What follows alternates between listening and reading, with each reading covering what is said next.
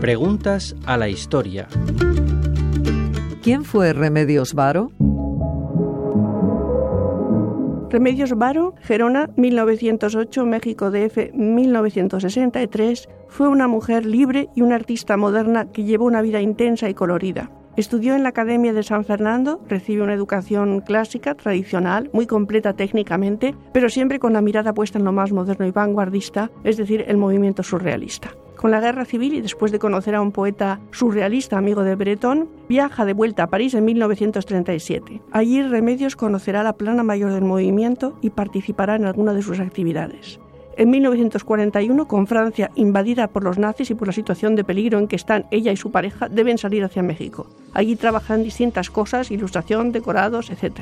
En 1947 se separa de Benjamín Pérez, conoce a Walter Gruen, su última pareja, que le propone que se dedique únicamente a pintar.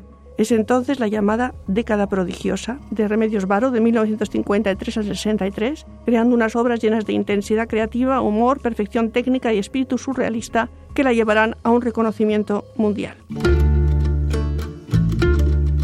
Amparo Serrano de Aro, profesora de Historia del Arte en la UNED. Radio 5 Todo Noticias.